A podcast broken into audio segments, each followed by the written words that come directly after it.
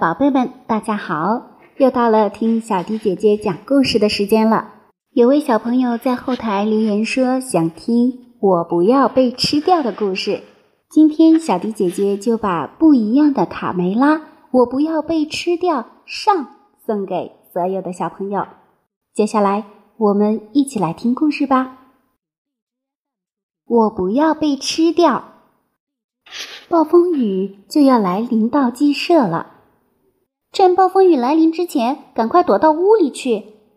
小鸡们说，而那些大一点的正抓紧时间再玩一场击球比赛。至于卡门和卡梅利多，他们在和伙伴们玩牧羊人数绵羊的游戏。这个游戏非常有趣。他们分成两组，其中一组去寻找藏起来的另一组。首先由卡门这一组蒙起眼睛来数到一百。我还是和你们一组吧，我感冒还没好呢。鼻涕虫边跑边擤鼻涕。卡梅利多找到一个理想的躲藏处，美坏了。可偏偏小刺头和他一个想法。小刺头可是一个霸道的家伙，出来，卡梅利多！他恼火的威胁道：“嘿，轻点好吗？只是玩游戏嘛。”在另外一边，小胖墩儿正在试图占据小赖皮和小六子的绝妙隐藏点。可恶的家伙！等我回去告诉妈妈。卢茨佩罗这儿也没能幸免，满员了，快出去！老木桥附近也一样拥挤，让我进去，肥猪！男孩们这边从吵架到打架，情况越来越混乱。卡梅利多和小刺头怒目而视。已经摆好架势，随时准备出招。你想吃一拳吗？吓唬谁呀？你个冻鸡蛋！他们打起来了。由于打的实在太专注了，谁也没有注意到有一个伙伴已经被抓走了。小公鸡们混战起来，左一拳，右一脚。转眼间，往日平静的游乐园变成了战场。可他们干嘛要发这么大的火？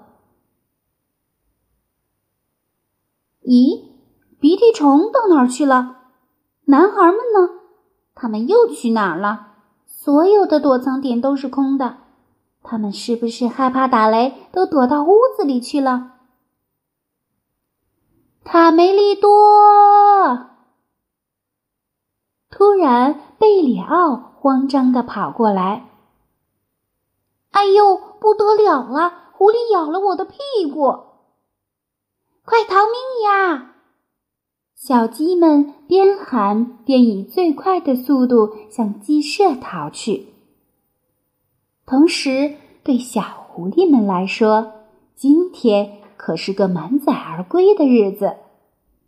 小狐狸们第一次没有在父母的陪同下离开领地出去探险，还带回了那么多战利品。他们第一次远征就获得了成功，欣喜若狂地回了家，立即将小公鸡们扔入了储藏洞里。库存公鸡，嘿嘿，干得好，儿子们！看得出这些猎物非常棒。狐狸妈妈。转身对小公鸡们说：“爱打架的先生们，欢迎你们来到辣手狐狸的洞。狐狸们会把我们吃掉的。”小赖皮喊道。“嗯。”小胖墩沮丧的哭着：“如果我们被吃了，妈妈她她会杀了我的。”都怪你，小刺头！如果不是你先动手，就不会发生这些事了。小赖皮大发脾气，哎，又打起架来了。这些公鸡太棒了，你们的爸爸一定会很高兴的。”狐狸妈妈说。卡门成功的说服了三个好朋友和他一起去找哥哥，尽管知道路上会有狐狸出没，很危险。贝里奥紧张的牙齿直打颤。卡门嘴上虽不说，但心里也怕得要死。为了鼓励大家，他唱起了歌。在队伍里，鸡腿就是鸡腿，不是木头腿，谁也看不见。突然，一个骑士从树林里迅速冲出来，原来是一只骑着木马的小狐狸。小狐狸对他的坐骑说：“跑起来吧，卡罗，我们必须带只公鸡回家，否则哥哥们会嘲笑我的。”嗯，一只公鸡。我必须在天黑之前抓只公鸡。只要我一发现猎物，卡罗，我就会悄无声息地靠近它，然后再向它扑去。哎呦，怎么回事？谁把灯关了？开灯，快开灯！卡门一把扯掉套在狐狸头上的一只鞋子。公鸡。小狐狸太兴奋了，居然一下子就来了四只。我是狐狸佐拉。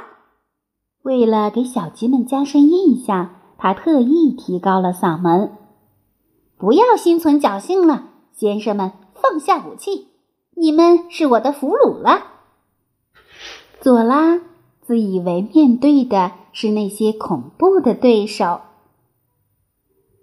有意思。卡门问小佐拉：“为什么是公鸡呀？你不喜欢母鸡吗？”